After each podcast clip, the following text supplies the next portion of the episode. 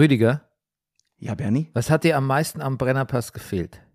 Am Brennerpass die Regelmäßigkeit. Das regelmäßige Gespräch mit dir und die Vorbereitung. Die Vorbereitung.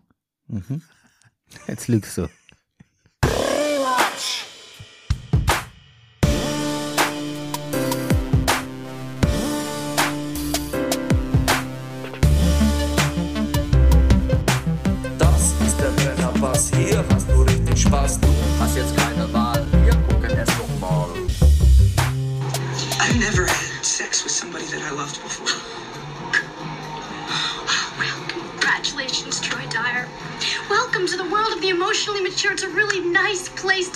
Meine Damen und Herren, hier ist der Brennerpass, ein Podcast über Popkultur und Filme.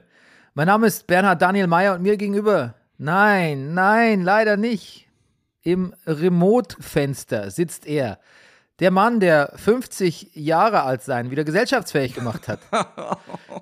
Die Barfußschuh-Ikone der Lautsekundärliteratur, lustigste Mann im Internet, der letzte Hugenotte, der aktuelle Guinness-Buch-Rekordhalter im Grüßen der Nachbarschaft, immer noch. Hallo, Herr Nachbar. The Many-Faced Actor. Der Mann ohne Pflichtspieltore. Rüdiger Rudolf.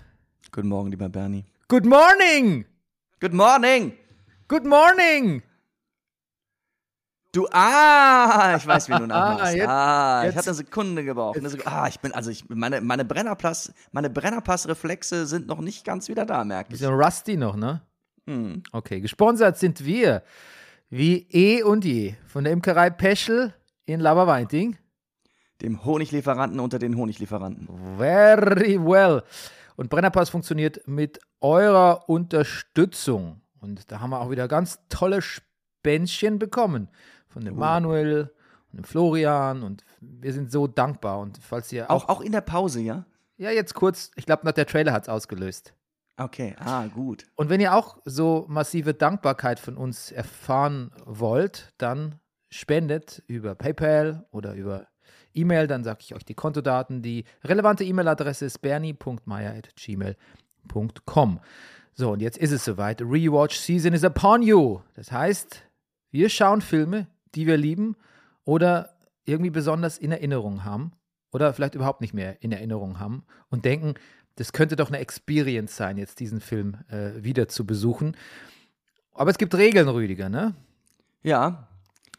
Eine Regel ist aber auch zum Beispiel, dass wenn man, man kann auch einen Film nehmen, den man noch nie gesehen hat, oder einer von beiden zumindest noch nie gesehen hat, aber ein Film, über den man mindestens schon achtmal im Brennerpass gesagt hat, verdammt, den habe ich noch nie gesehen, der also wirklich ein, aus, ein ausgewiesener blinder Fleck auf der Karte ist. Und ähm, wie gesagt, du hast schon gesagt, einer von uns muss den Film aber mindestens gesehen haben. Natürlich. Und das muss aber trotzdem gute fünf Jahre her sein, würde ich sagen. Okay, ja. Also ich, es kann sein, dass wir Regeln brechen, weil es ist unser Podcast. Wir stellen sie auf, wir brechen sie auch. Wir haben Jurisdiktion hier. mhm. Wir sind äh, Judikative und Exekutive zugleich. Ähm, aber für, Ich bin froh, mit noch nie mit der Exekutive äh, in Berührung gekommen zu sein, ja, aber ja. Die Exekutive bin ich. Ah, Ihr habt wohl vergessen, dass ich immer noch dabei bin. auch remote, unfassbar. Ja, ich habe mir Remote aus Grünwald zugeschaltet. Mhm. Ja, ähm, ich, ich, ich, sende live aus meiner alten Metzgerei. Gut, soviel zur Exekutive, eine Metzgerei. Ist, äh, mittlerweile ist das ein Pop-up-Café äh, für, äh, für Reis, Reispuccino. Das ist Cappuccino mit Reismilch. Das heißt Reispuccino. Ja. Ich wollte euch nur sagen, Servus, euer Karl- Servus. euer Karl-Heinz. Servus. Ist ja toll, ist der auch dabei. Ja, der ist auch dabei in der Rewatch-Season. Schön. Also das ist schon alles dabei, sowas, ja? Ja, genau. Ähm, wir verzichten jetzt mal auf aktuelle, ähm, wie sagt man, Befindlichkeitsgeschichten zum TV und äh, zum aktuellen TV- und Kinogeschehen. Ich möchte nur so viel sagen, Rüdiger, ähm, House of the Dragon, äh, ich bin super all in. Hast du heute Morgen schon die dritte Folge geguckt?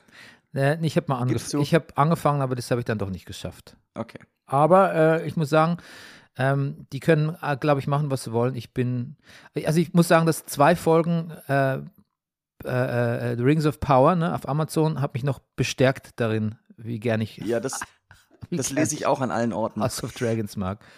Aber weißt du, du hast das eben genannt, Befindlichkeiten, Film und TV. Ich glaube, ich glaube, ich könnte mir vorstellen, oder wir haben es ja auch schon mal gehört, dass das natürlich auch deine, also hauptsächlich deine Empfehlung, du siehst ja noch mehr, aber dass unsere Empfehlungen vielleicht, dass wir die vielleicht zumindest auf Social Media ab und zu mal so in einer kleinen Story oder sowas, wenn uns was besonders gut gefällt, vielleicht sollten wir das ab und zu nochmal posten neben dem Rewatch, den wir hier machen. Ah, du hast Social Meteor gesagt, das klingt wie Social Me Ja. Meteor. Das gefällt mir gut. Der Social Ich bin. Social Mediator. Social Meteor. Wenn's- Für den Brenner. Ja, Social Media, genau. ja, das wäre doch eine gute Gelegenheit, mal unser Instagram-Account zu erwähnen. Rüdiger, äh, what's that spell?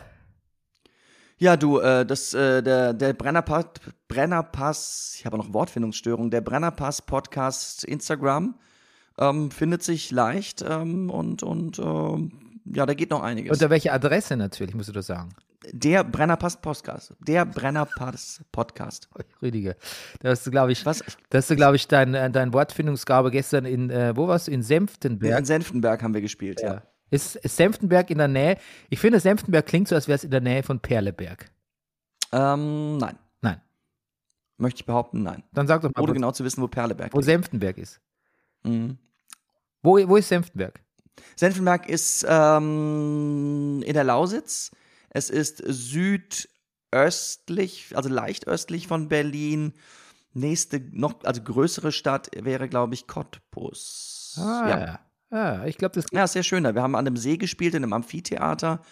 Es war voll, es war, ähm, also da, da, da kommen viele hin, viele Künstler. Also Olaf Schubert hat da jetzt gespielt oder Zärtlichkeiten, kleine Zärtlichkeiten unter Freunden oder Zärtlichkeiten unter Freunden heißen die. Also da kommen schon einige hin. Hm. An einem, schön an einem See gelegen. Okay. Und, Hab schon gesagt. äh, achso, vielleicht erklären wir noch, warum wir remote sind, weil, äh, Ja, mein Sohnemann war auf Klassenfahrt und ähm, kam mit Corona wieder.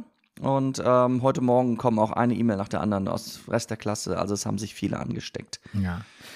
Die gute alte Klassenfahrt, Rüdiger, ne? Mhm. Ich war, ich war auf einer, einer Party am Freitag, believe it or not. Ich war Mhm. WG-Party. Ich weiß nicht, wann ich auf einer auf meiner letzten WG-Party war. Es ist, glaube ich, muss, muss ein halbes Jahrzehnt her sein. Mal gucken, was da noch so kommt an Backlash, ne? Mhm. Ich, unglaublich. Ja. Das äh, WG-Party. Mhm. Wo man so Leute kennenlernt, weißt du? Ach komm, in der Küche. Ja, in der Küche. Im, im, In der Küche gestanden. ja, beim, beim Holen vom beim Holen vom nächsten Wasserglas. so, Naja. So, Du- jetzt, so ist mein Party-Life. Ich hole mir noch ein Glas Wasser. Soll, Mhm. soll ich dir ein Glas Wasser mitbringen? Ja. Das ist mein Claim. Ist mein, ist mein Claim. Weißt du, das so, das, das, damit bin ich schon bekannt auf allen Partys jetzt. Also, so, Ja. so, soll ich dir ein Glas Wasser mitbringen? Das Ja. grandiose Pick-up-Line. Ja, super, oder? Da Pick-up steckt aber auch viel drin. Da steckt viel drin, da steckt Askese drin, da steckt äh, Gesundheitsbewusstsein drin, da steckt aber auch irgendwie Empathie Ein bisschen drin. Mahnung drin. Bisschen Mahnung drin, ja. Der erhobene Zeigefinger, da steckt viel drin. Okay, viel drin steckt auch, finde ich, in Reality Bites. Das ist nämlich der erste äh, Film, den wir re gerewatcht haben. Und ich habe äh, I've Got Notes, Rüdiger, aber wir fangen mal mit den Basics an. Reality Bites erschien 1994. Äh, der deutsche Titel ist Voll das Leben. Ja, wenn du magst, breche ich auch mal ganz kurz das Jahr 1994 für dich runter. Und Das hast du auch. Also ich wollte nur noch sagen, die Basics. Regie Ben Stiller. Ben Stiller, Ja. die erste Kinofilmregie. Drehbuch Helen Childress, zu der kommen wir auch gleich nochmal. Und Hauptdarsteller Winona Ryder und Ethan Hawke. Und es ist eine Mischung aus Romantic, Comedy und Coming-of-Age-Drama, würde ich sagen. Ähm, jetzt kannst du gerne downbreaken, was immer du willst. Du, 1994 dachte ich, damit wir alle mal so ein bisschen, bisschen mal kurz uns verorten können, wo wir uns gerade befinden. 1994, Freunde. Kurt Cobain erschießt sich. Oasis veröffentlicht Definitely Maybe. Musikcharts vieler Länder dominieren, in, in den Musikcharts vieler Länder dominieren Eurodance-Künstler wie Ace of Base, Freunde. Die Estonia singt mit 852 Menschen an Bord. Michael Schumacher wird Formel 1 Weltmeister mit 92 Punkten, ein Punkt vor Damon Hill und Rüdiger Rudolph beendet die Schauspielschule in Köln und macht einen Taxischein. 1994. Das nur so als die wichtigsten Wow. die wichtigsten Eckdaten. Ja, aber dann können wir gleich zu unserer ersten Rubrik kommen, nämlich Wer warst du im Jahr 1994, Rüdiger? Du hast es ja schon angesprochen, du hast die Schauspielschule beendet. Also was war dann, was dann, das passt ja eigentlich super zu Reality Bites, weil da wird ja auch was beendet und es fangen neue Lebensphasen an und vielleicht wird das alles nicht so, wie man sich verspricht. Wie war das bei dir, Rüdiger? Du, viel, also es ist das, also diese, diesen Gedanken so, dass das, also wie parallel das läuft und den hatte ich auch schon. Umso verrückter finde ich es, um das vielleicht auch direkt mal rauszuhauen, dass ich diesen Film damals nicht gesehen habe. Ich habe die Schauspielschule fertig gemacht. Ich hatte mein erstes Engagement im Sommer 1994 am Schlosstheater Celle. Wo ich übrigens, da schließt sich der Kreis, übermorgen wieder spiele in Celle, leider nicht am Schlosstheater, aber in Celle sind wir mit der Distel zu Gast. Ich erinnere mich noch, dass ich ähm, nicht nur das Kino an sich, sondern auch ich meine Kino-Hochphase in den 90ern hatte. Ähm, ich habe innerhalb der Probenzeit in Celle damals jeden Film gesehen, der in Celle im Kino lief. Das war ein relativ kleines Kino mit, glaube ich, drei oder vier Sälen. Ähm, ich hatte aber schnell dann natürlich in der Probenzeit die ersten vier Filme durch und habe dann wirklich jeden Donnerstag abgewartet auf den nächsten Film. Ich weiß es auch nicht, aber irgendwie Reality Bites, ich weiß jetzt nicht, in welchem Monat er rausgekommen ist, aber den habe ich im Sommer da leider nicht gesehen. Sehr gut erinnere ich mich allerdings an so wunderbare Filme, wie der in dem Sommer rauskam, Judge Dredd. Worauf plädierst du? Unschuldig, das sagen sie alle. Ähm, das habe ich da gesehen. Ja, ansonsten, ja, so ein bisschen verwirrter junger Berufsanfänger. Und du, Bernie? Hast du denn äh, Singles gesehen, quasi so ein bisschen den geistigen äh, Vetter von. Äh Habe ich auch nicht gesehen. Ich weiß auch nicht. Das wären eigentlich, wenn ich so drüber nachdenke, die Filme, die ich wahrscheinlich damals gebraucht hätte. Ich habe sie nicht gesehen. Ja. 1994 war ich an der Uni, in, also mein Uni-Life war, war in, in Full Swing, kann man sagen. Also 93 habe ich angefangen zu studieren, ein bisschen, ein bisschen Anfangsschwierigkeiten, eine richtige Wohnung zu finden, noch so ein bisschen hin und her gependelt, irgendwie mich noch unwohl gefühlt, viel nach Hause gefahren an den Wochenenden. 94 hatte ich, äh, fing ich an, Spaß zu haben an der Uni. Aha. Ähm, Wie, wie äußerte sich dieser Spaß? WG-Partys? Ich glaube, ich habe angefangen, ja, Wohnheimpartys vor allem. Wohnheimpartys, Studentenpartys. Äh, vermutlich ähm, Affären äh, gehabt, Liebschaften, äh, viel getrunken, Freunde kennengelernt. Man, also tolle Freunde kennengelernt, die ich, äh, die ich heute noch habe. Man kann das alles so ein bisschen nachlesen, wenn man den gemachten Mann liest, das letzte Buch, das ich veröffentlicht habe.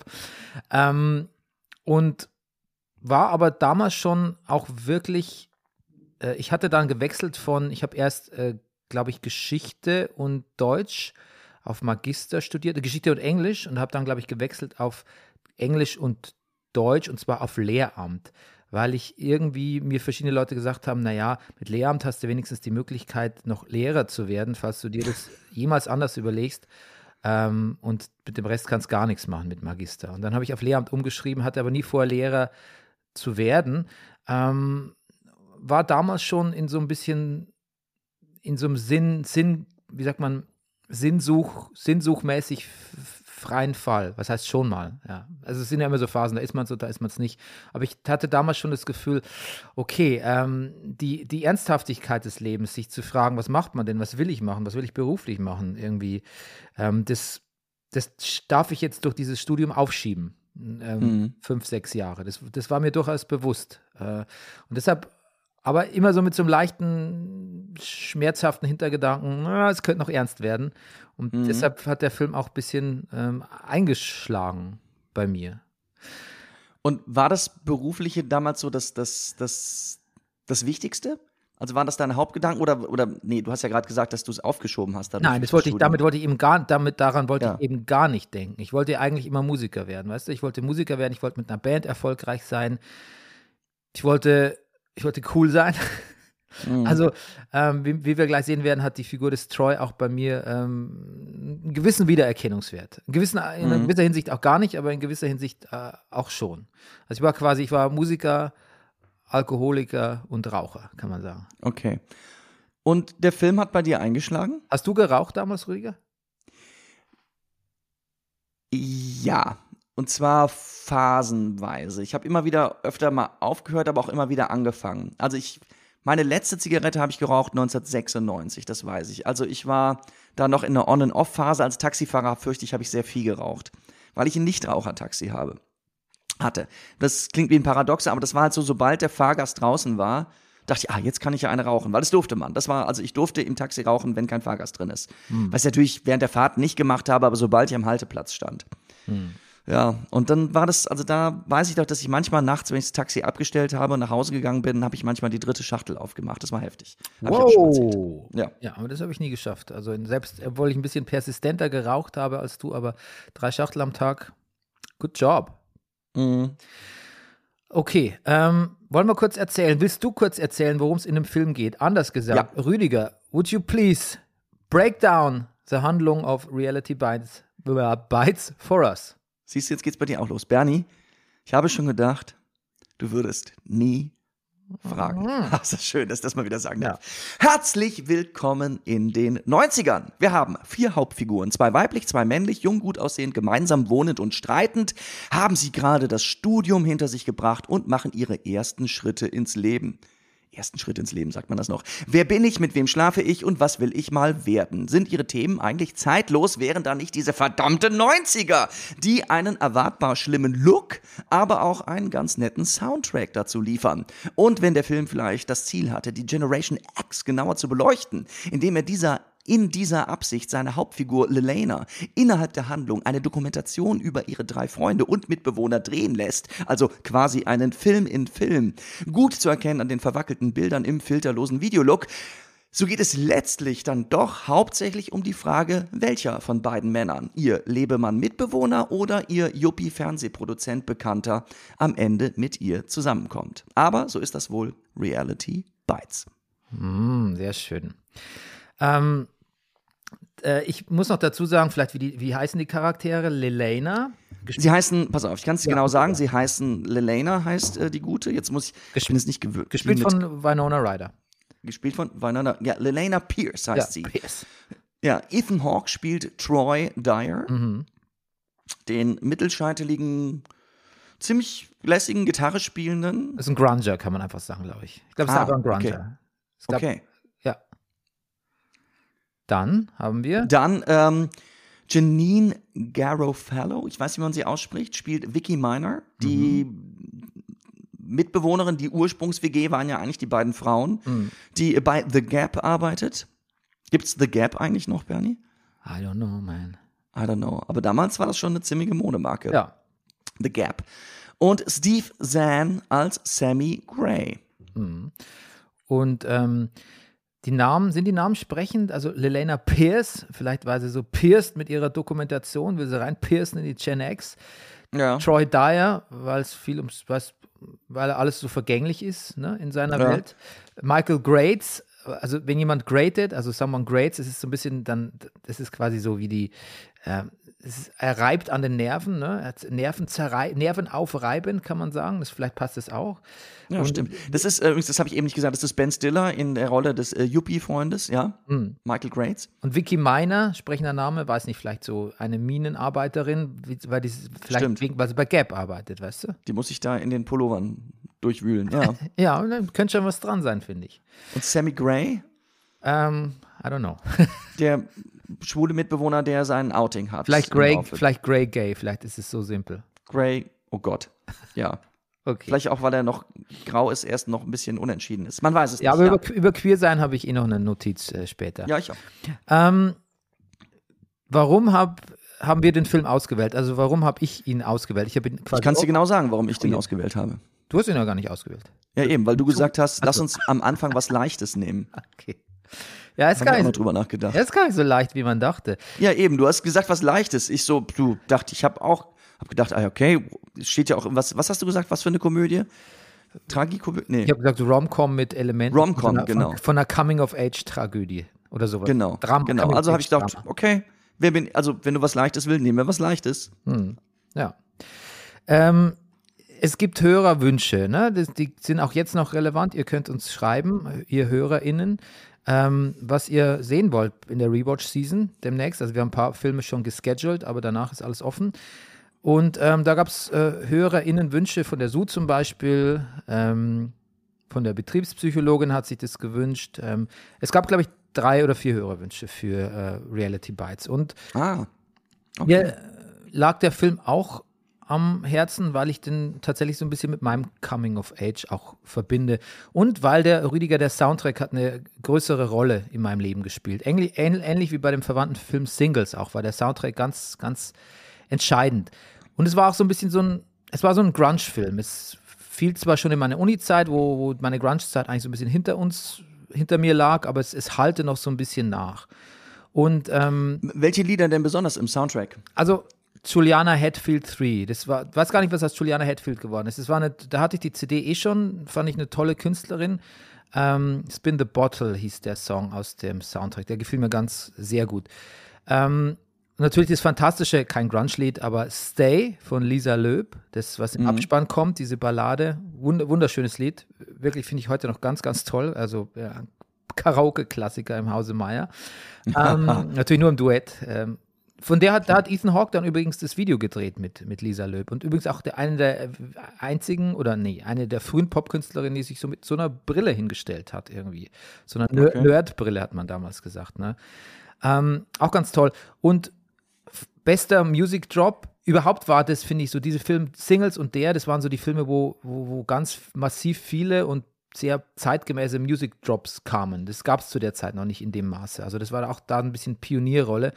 Und ähm, When You Come Back to Me von World Party, das ist quasi der Musikdrop, der kommt im Abspann und der kommt auch relativ am Anfang, der mich am meisten so geflasht hat. Aber auch, auch toll ist natürlich das, wo Winona Ryder und ähm, Janine äh, Garofalo im, im Auto singen. Ähm, ähm, ähm, ähm, I'm at the airport, the car part, the the baggage carousel, pajama, da, da, da, da, da, da. Ist das, ach, kurz vor dem Unfall? Ja, genau. Mhm. Ja, das ist aber auch ein signifikanter Song. Also damit verbinde ich viel mit der Musik. Und natürlich auch, dass Leute wie Evan Dando von den Lemonheads und Dave Perner von Soul Asylum da mitgespielt haben, wenn auch nur so in Mini-Rollen kam zu erkennen. Ach, siehst du, das wusste ich nicht. Ja, das hat mir natürlich auch gefallen. Oder das hat meine Aufmerksamkeit schon, schon erweckt, bevor ich den Film gesehen habe. Und ja, ich weiß nicht, ähm, der Film sprach zu mir und spricht auch heute noch zu mir, muss ich sagen, weil dieser Dualismus zwischen der Real World, also der Reality, ne? Und ich meine nicht das MTV-Format, zu dem komme ich auch noch. Der, der, der, also quasi das echte Leben, wie man schön sagt, wie die Eltern manchmal sagen, na, wirst schon noch sehen, wie das echte Leben ist, ne? Mhm. zwischen dem echten Leben und meinem Leben, diese Diskrepanz, die fühle ich heute noch. Ich denke heute noch manchmal, das Leben da draußen, was die Leute so leben mit ihren äh, vorgefertigten, sche scheinbar vorgefertigten Lebensläufen, da fühle ich mich nicht so ganz zugehörig. Ich fühle mich fremd so ein bisschen in der echten Welt und möchte mir, möchte manchmal mit der echten Welt gar nicht so viel zu tun haben. Und das Gefühl war natürlich viel ausgeprägter damals und ähm, ja, deshalb ähm, hat mich der Film angesprochen und im Rewatch jetzt sogar mehr, mehr denn je. Ähm, ja, das ist so, deshalb habe ich den Film ausgewählt. Beziehungsweise habe ich, nachdem ich ihn gesehen habe, noch mehr gemerkt, wie gut es war, dass ich ihn ausgewählt habe. Mhm. Aber dann können wir jetzt mal zu unserem äh, Vorab-Urteil kommen, Rüdiger. Du hast den Film ja noch nie gesehen. Wie fandest du ihn? Ja, interessant. Ich, ich glaube, ich könnte mir vorstellen, wenn ich ihn damals gesehen hätte, 1994, hätte er vielleicht eine ähnliche Wirkung auf mich gehabt. Wahrscheinlich natürlich auch die Figur des Troy. Jetzt gucke ich ihn, habe ich ihn geguckt und habe gedacht, er kann seine Magie, die er damals bestimmt hatte und wahrscheinlich auch immer noch hat, bei mir jetzt nicht mehr entwickeln. Also ich bin zu alt und der Film ist auch ein bisschen. Also wir sind beide gealtert, der Film und ich, ohne dass wir uns in jungen Jahren äh, kennengelernt hätten. Okay, wer ist, Ja. wer ist besser gealtert, du oder der Film? Ja, ich natürlich, Bernie. Das, also das, das, das ist natürlich, das, naja, das weiß ich. Aber zumindestens waren wir beide bis jetzt eher ein Flop. Also, ähm, das, das fand ich auch ganz interessant. Ich habe irgendwann mal den Ben Stiller Regie sozusagen Eintrag mal durchgelesen.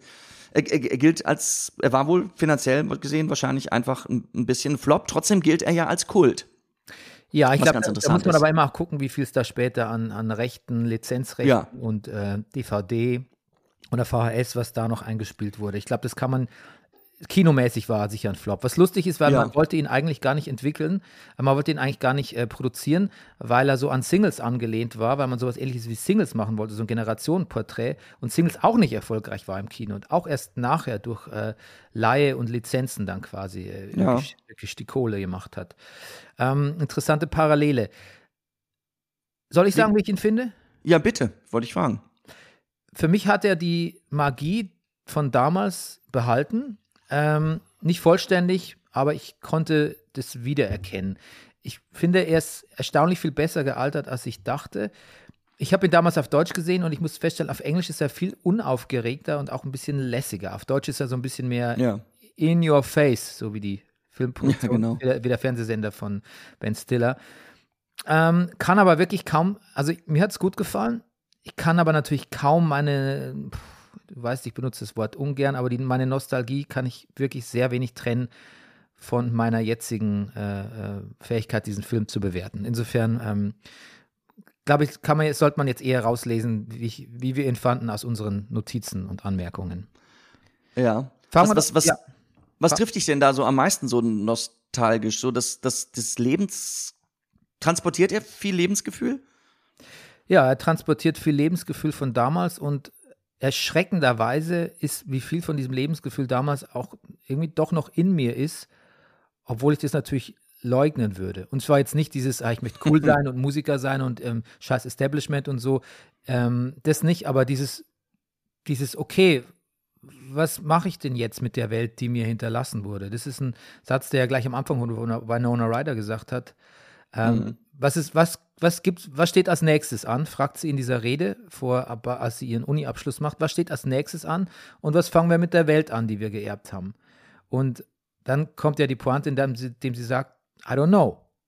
Und Du sag mal, diese Pointe, hat sie da eigentlich wirklich den Zettel nicht dabei, wo es draufsteht? Oder ist das. Wie, wie, ich das bin mir nicht sicher, ob ich das richtig verstanden habe. das weiß ich gar nicht. Ähm, ich habe keine know ist Ahnung. natürlich einfach sehr gut. Ja, aber- ich, ich glaube, da hat ich, ich glaube, das ist halt einfach ein, das ist der Witz daran, dass man nicht weiß. Also Mhm. vielleicht ist es nur der Zettel, den sie vergessen hat. Aber trotzdem, sie sagt ja dann I don't know und das ist ja quasi, das übertitelt ja den, das gibt dem Film ja sein Motto eigentlich, ne? Dieses I don't Mhm. know. Und das empfinde ich immer noch so ein bisschen. Wofür, wofür das eigentlich alles? Also wenn man jetzt mal Kinder abzieht, denen man gute Eltern sein will und denen man irgendwie den Planeten ganz nett einrichten will, weiß ich auch nicht manchmal so, wofür das alles ist mit dem, dem Geld und den, den Milestones äh, und ähm, der Karriere und dem Älterwerden und so. Ich habe immer noch eine, ich glaube, ich habe eine, so diese Sinnfrage, die ich mir eigentlich gar nicht mehr stellen will, stelle ich mir dann doch noch öfter, als ich zugeben muss. Und das ist mir da aufgefallen, als ich den Film gesehen habe. Hm. Das ist auch Sachen nicht beantworten können. Wobei vielleicht auch im, das Loslassen darin liegt, dass es nicht mehr so schlimm ist, dieses I don't know zu äußern, weißt du? Ja. im Vergleich zu damals. Damals hat einem das vielleicht Angst gemacht, dieses I don't know, oder man musste wegtrinken mit Alkohol äh, oder wegkiffen. Und heute weiß man aber auch vielleicht, dass das ja auch was sehr also was sehr Normales ist, was vielleicht gar nicht nur so in der Lebensphase auftritt. Ja, genau. Das, das wahrscheinlich entwertet es den Film vielleicht sogar ein bisschen, dass man denkt, ja, okay, big deal. Wer weiß schon, was wichtig ist. Wer weiß, Richtig, Ja. genau. Ja, das empfinde ich genauso. Als wäre das so eine typische, als wäre das nur eine Frage, die man sich nur in diesem Alter, in diesen Lebensumständen stellt. Ja, ja. Trotzdem war ich ein bisschen schockiert, wie sehr ich mir, wie äh, planlos ich auch heute noch bin, in vielerlei Hm. Hinsicht. In mancherlei Hinsicht nicht, aber in vieler. Ich finde übrigens, das Coolste, was Troy macht, ist jeden Tag im gleichen Diner zu sitzen, an der Bar und immer da seinen Kaffee zu trinken und zu lesen. Das, das hat mich überzeugt. Das, das finde ich, fand ich, finde ich, wie, wie fand es, finde ich überzeugender als sein, seine Musik. Wie fandst du sein Gitarrespiel, Bernie, um ins Detail zu gehen? Naja, sehr self-indulgent, ne? Sagt man gerne. Also ein bisschen selbst, Mm. selbstverliebt. Und halt einfach nicht so gut, wie man denkt, dass es ist. Aber das, das kennen, glaube ich, das kennt jeder Musiker aus, sein, aus seiner Frühphase, dass man denkt, boah, ich bin schon echt geil, was ich für Songs schreibe und was ich hier, so wie ich mein Leben abbilde in meinen Songs und wie ich mich ausdrücke. Und dann hört man es ein paar Jahre später und denkt, mm, ja, geht so. Geht so. Hm. Und so ist es auch ein bisschen bei ihm. Also da hat Züge von was Guten, schon viel Gutes dabei, aber halt Mhm. ist noch nicht gut. Aber das, so muss es ja sein. Das fand ich irgendwie auch ganz, ganz authentisch. Ähm, wollen wir mal zu den Szenen gehen, was uns so Ja. in Erinnerung geblieben ist. Es gibt jetzt eine Kategorie, die heißt Rent Free in Your Head. Die, beim, die sieht bei mir anders aus wie bei dir, weil ich habe natürlich Film, äh, Szenen von damals noch in Erinnerung. Ähm, und du erst von vorgestern oder wann auch immer du den Film gesehen hast. Ja, Und wir- eine knappe Woche. Ja, und wir unterteilen es aber auch in gute und, und schlechte Szenen. Also ich, ähm, du fang du doch mal an, was dir positiv in Erinnerung geblieben ist, jetzt wo es fast eine Woche her ist. schwierig. Also ist, ja, das ist halt dieses Rent Free in Your Head ist ja etwas, was man sozusagen im Laufe der Zeit merkt, was man irgendwie als Bild behalten hat. Hm. Ähm, ich, lustiger, ich weiß es nicht. Also es ist, es ist ein bisschen vielleicht die Szene aus dem Trailer, die wir auch hier in unserem Trailer benutzt haben. So, das ist irgendwie nett. Das ist irgendwie sehr typisch für diesen Film. Das, das Na, sag ist doch nochmal, gut was, was das war. gewählt für den Trailer. Na, die Szene, wo Ben Stiller und, und Winona Ryder sozusagen ihr Date haben. Und dieser Witz mit dem I'm a non-practicing Jew und sie sagt I'm a non-practicing Virgin. Ja, das weiß gar nicht, ob das das so. Naja, das so, das so Szenen sind drin. Ansonsten schwer zu sagen. Es ist nicht viel rent-free in my head bis jetzt, glaube ich. Außer vielleicht noch so dem Eindruck, dass Filmstars auch, glaube ich, früher schlechtere Zähne haben durften als heutzutage. Okay, wen meinst du? Ähm, ben Stiller sieht so anders aus. Ethan Hawke sieht so anders aus. Irgendwie jünger, aber die, die haben sich alle noch mal, die sind alle noch mal schicker geworden, was das angeht. Ja, ähm, Ethan Hawke sieht so ein bisschen podgy aus, ne? Aber meine, wenn der viel Alkohol trinkt und so ein bisschen aufgeschwemmt aussieht, der eigentlich total authentisch. Kommt schon auch, hin. Finde ich. Ja, finde ich, kommt gut hin. Also ich kann die Frage eigentlich nicht wirklich beantworten, außer dass ich den Trailer noch im Kopf habe. Was, was ist bei dir rent free in your head, Bernie? Was, Also- was hat Für immer als erstes denke ich, wie viele andere Leute bei dem Film natürlich an die, Stel äh, an die Szene in der Tankstelle, wo äh, Ja. The Neck My Sharona läuft. Und ich, ich muss feststellen, ich habe die Szene toller in Erinnerung, als sie ist. Und als ich sie dann nochmal gesehen habe, fiel mir aber auch wieder ein, dass ich sie damals schon so ein bisschen, so mini, ähm, mini bisschen cringe fand. Aber auf der anderen Seite dann doch auch wirklich cool, weil My Sharona damals wurde durch den Film ein bisschen wiederbelebt, einfach wirklich ein verdammt, verdammt guter Song ist und mich, mich gefreut habe, den in dem Film zu hören. Damals. Aber cringe, cringe ist ja natürlich das richtige Stichwort, weil ich finde, das macht die Szene wirklich aus. Der Blick von Ethan Hawke, wie er so den Tankwart anguckt, so, sorry, ich Ja. kann nichts dafür, die sind halt so. ja, und das, genau, das schafft auch so eine Metaebene, die, das, die, die die Szene dann wieder besser macht, finde ich. Ähm, mir gefällt halt trotzdem diese Vorstellung, dass man hat so eine, was man hat heute eigentlich nicht mehr hat. Man hat jetzt nicht irgendwie drei, vier Freunde, mit denen man ausgeht und so ein bisschen rumspinnt abends oder an der Tankstelle irgendwie Quatsch macht. Das macht man, finde ich, nicht mehr so in unserem Alter. Ähm, Ja. Und ähm, aber das ist die Szene, an die ich immer denke. Ich konnte mich auch erinnern, dass mich der Abspann wirklich gekriegt hat. Ähm, ich meine nicht die, die Liebesszene am Schluss, sondern einfach der Abspann, weil da einfach nochmal When I Come Back to You von World Party lief und äh, der Lisa Löb Song. Ähm, das sind so die Szenen, die mir hauptsächlich in Erinnerung geblieben sind. Jetzt von dem Rewatch an sich, ich sag jetzt mal gute Szenen, ähm, diese Auseinandersetzung von, von Troy gegen Michael, als die sich begegnen, ne? Und so mal so ein bisschen so, so einen verbalen Infight haben In der Wohnung? in der Wohnung. Das ist eine, das ist eine gute Szene, der, die habe ich mir gerne gemerkt, weil ähm, der Dialog ist so clever. Der Dialog ist überhaupt oft clever in dem Film. Zum Beispiel, ähm, man, Michael fängt da eigentlich ganz gut an. Ähm, braucht man hier sowas, bra braucht man hier irgendwann Secret Handshake, braucht man irgendwas Cooles, damit du zu jemand höflich Hallo sagst. Und dann sagt Ethan Hawke irgendwie, nee, du brauchst irgendwie einen, brauchst irgendwie einen IQ IQ-Test irgendwie, musst ein bisschen einen besseren IQ haben. Und da hat er kein so richtiges Comeback drauf. Und dass, dass das nicht so der Battle of the Wits ist, weißt du, wo einer nach dem, dem anderen irgendwie einen coolen Konter hinschiebt, sondern dass der, der Michael dann auch so ein bisschen lost ist in dem Fall. Das gefällt mir gut, vor allem weil das, was danach kommt, da noch umso stärker reinhaut. Ähm, weil ähm, Troy dann eben sagt, you don't know what she needs, ne? In seiner Egozentrik auch so ein bisschen. Und ähm, dann sagt Michael, aber sagt, I think I know what she needs in a way that she äh, that you never will. Und das, das finde ich, das, das haut rein. Das tut auch wirklich weh. Das tut auch Troy weh. Ich finde, das ist echt eine gute Szene.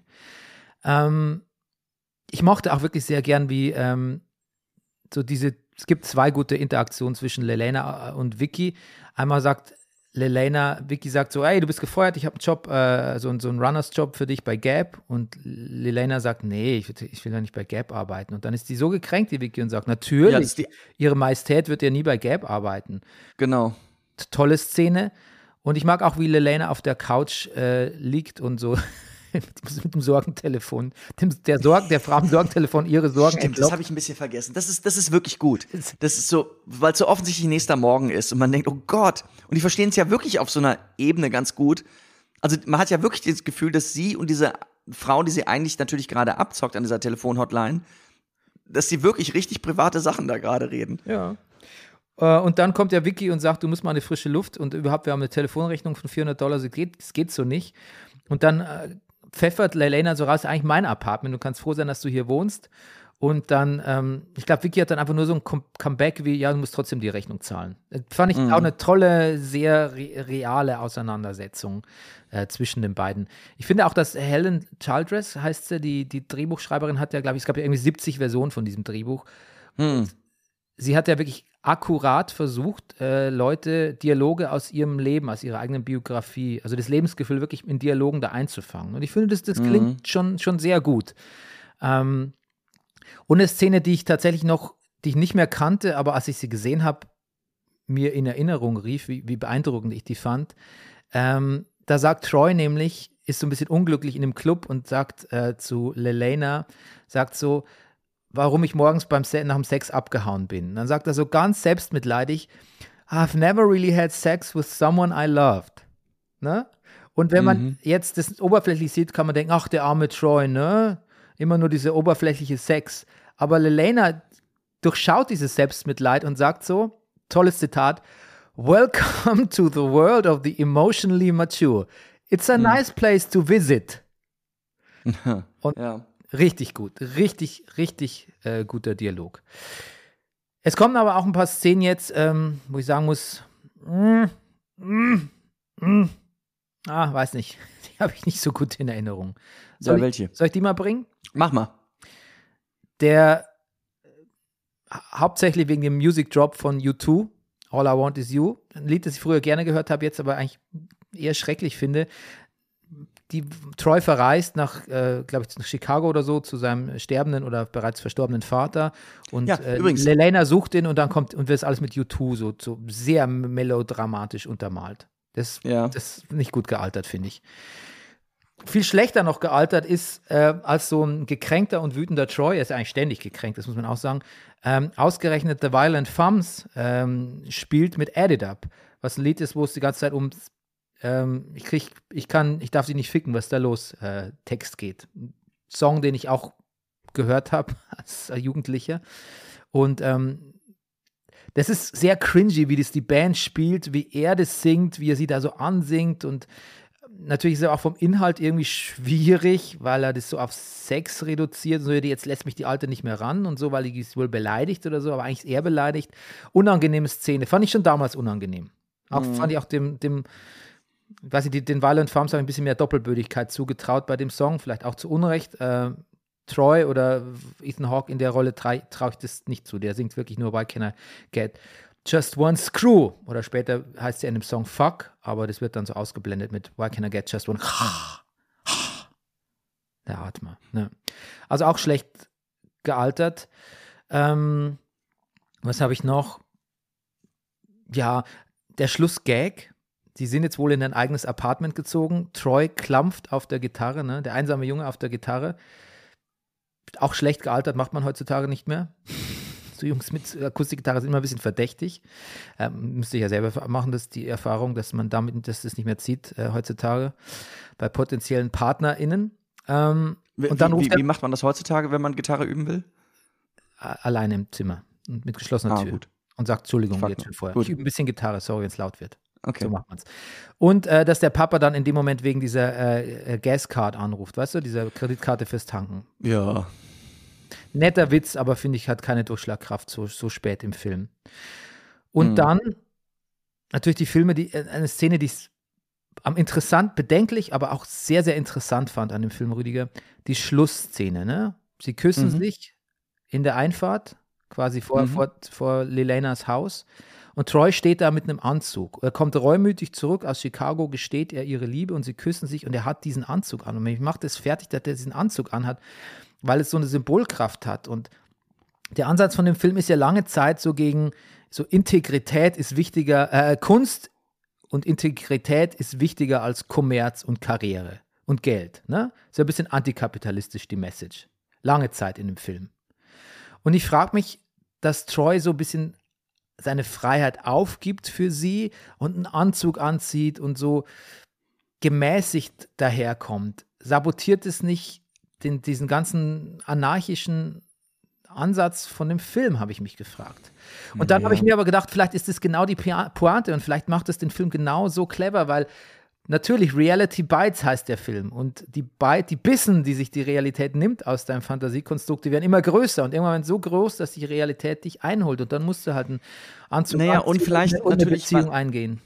Ja. Und vielleicht natürlich, weil letztendlich dann auch alle ein bisschen, naja, ein Sturm im Wasserglas sind. Also Ja, es ist mit ihrer, mit ihrem allem, was sie so an Gedanken haben, vielleicht doch einfach nicht weit her. Genau, und deshalb ist der Schluss vielleicht wirklich eigentlich top. Weil am Anfang dachte ich, okay, das ist jetzt aber klischeehaft, weil der Film sabotiert sich ein bisschen selber, ne, indem äh, so das alles so, so smooth, smooth over mit äh, Kuss und Anzug und wir verstehen uns alle gut und wir ziehen zusammen und so, weißt du? Aber vielleicht ist das der eigentliche Witz, dass man erkennt, dass das ganze Aufbegehren letztlich nur ein Sturm im Wasserglas war und dass die halt als, als reine, als, weil sie einfach auch traumatisierte Leute sind. Man kennt ja die Geschichte von Troy, ne? Äh, Eltern früh geschieden, Vater hat ihn verlassen, dann irgendwie Hodenkrebs bekommen. Ähm, dass die Leute so traumatisiert sind, dass sie ihre Freiheit nur spielen und tatsächlich ihr Aufbegehren nur letztlich ein Sturm im Wasserglas ist. Und wenn uns das die Szene am Schluss sagen wollen würde, dann wäre das eigentlich ein ziemlich guter Schluss, finde ich. Hm. Weil jeglicher Ja. Idealismus mündet letztlich in dem, was der Film oft so spöttisch als Reality definiert. Hm. Ja. Ich finde ganz interessant, ich habe den Film mit meiner Tochter ja geguckt. Hm. Die ist 17 und ähm, sagt, ihr hat der Film ganz gut gefallen. Was ich interessant fand, ist, dass sie gesagt hat, dass ihr beide Love Interests, also Michael Grates, Ben Stiller sowie auch der gute Troy Ethan Hawke, eigentlich beide nicht gefallen. Also, das ist, das ist, finde ich auch, das ist ein bisschen mal, das, die Kritik ist letztendlich bei allem darum geht, wer kriegt letztendlich die Winona Ryder, die Lelena. So dieser Kampf dieser beiden Männer und es sind beides, aus, zumindest aus heutiger Sicht, für meine Tochter keine tollen Alternativen. Ja, das ist aber auch was, das ist aber auch wirklich sehr interessant an dem Film, weil Troy ist ein schwieriger Held, ist ein, so ein sch- schwieriger Mann, ne? Also quasi wie man so ein, so ein schwierige Männer wurden ja dann in den Serien kurz danach zu zentralen Figuren, von Tony Soprano bis ähm, ähm, ähm, John Hamm. Ne, wie hieß er nochmal in Mad Men? Jetzt fällt mir der, sein Mad Men-Name. Ja, ich auch nicht, weiß auch nicht gerade. Ähm, Don Draper. Ja, Und ich weiß nicht, wie- inwiefern Troy Dyer äh, schon von Anfang an so eine schwierige Figur sein sollte. Weil wenn man ihn jetzt sieht, ganz klar, schwieriger Mann, bisschen toxisch, ne, sehr fragil, ähm, traumatisierte Figur, hu, kann man nicht so, kann man nicht, kann man sich nicht total damit identifizieren irgendwie. Und ich glaube damals, ich weiß nicht, mh, ich habe dieses Problem bei der Figur auch schon gesehen, aber ich konnte mich besser mit ihm identifizieren. Heutzutage eigentlich gar nicht mehr. Ich glaube, dass Troy Dyer eigentlich so ein bisschen schlecht gealtert ist, seine Figur. Und ähm, gleichzeitig aber ganz super gealtert ist, weil man an ihm natürlich auch sehen kann, wie ähm, dieses fragile männliche Ego, wie das so funktioniert und wie sich das in Beziehungen und, und, und sozialem Umfeld auswirkt. Eigentlich ist es eine sehr moderne Figur, aber ich glaube, sie war nie so gedacht, weißt du? So wie man sie jetzt, jetzt interpretiert. Das fand ich ganz interessant. Ähm, ich muss auch sagen, dass ich, haben wir schon über schlechte Szenen geredet? ähm, nö, können wir aber gerne hier, hier machen. Ich hätte jetzt sonst noch was zu Ben Stiller gesagt, aber mach du erst mit den. Naja, da wir gerade beim Troy sind, ich muss auch sagen, dann, letzt, wo sie dann doch mit Amanda im Bett landen, Lelena und Troy. Ich finde auch diese Mit, Am, mit Liebesszene. wer ist Du Lelena hast gesagt, wo sie dann doch mit Amanda im Bett landen. miteinander im Bett landen. Ich dachte, okay, habe ich was verpasst? Bin ich eingeschlafen? Ja, ja diese Dreier-Szene, Bernie. Nein, mit, miteinander im Bett landen. Okay. Auch, ich weiß nicht, das würde man heute, ist heutzutage auch nicht mehr so machen. Dieses, ich habe mir das immer so vorgestellt mit uns beiden. Ich habe dich immer so, ich weiß nicht mehr, was er genau sagt, hier so gesehen.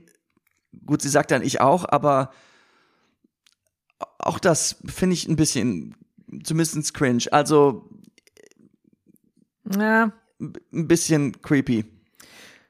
Um zwei Wörter wie cri cringe und creepy direkt hintereinander wieso findest du es denn creepy? Das verstehe ich nicht. Weiß ich nicht. Die beiden wohnen schon so lange miteinander Ja, und sind befreundet und haben diese Ebene und dann haben sie Sex miteinander und er sagt, du, das eigentlich ist das immer das, was ich mir alles, das, das so, so habe ich uns immer gesehen. Ja, aber weißt du, äh, im, schon in Schweigen der Lämmer heißt es ja, was begehren wir? Das, was wir jeden Tag sehen.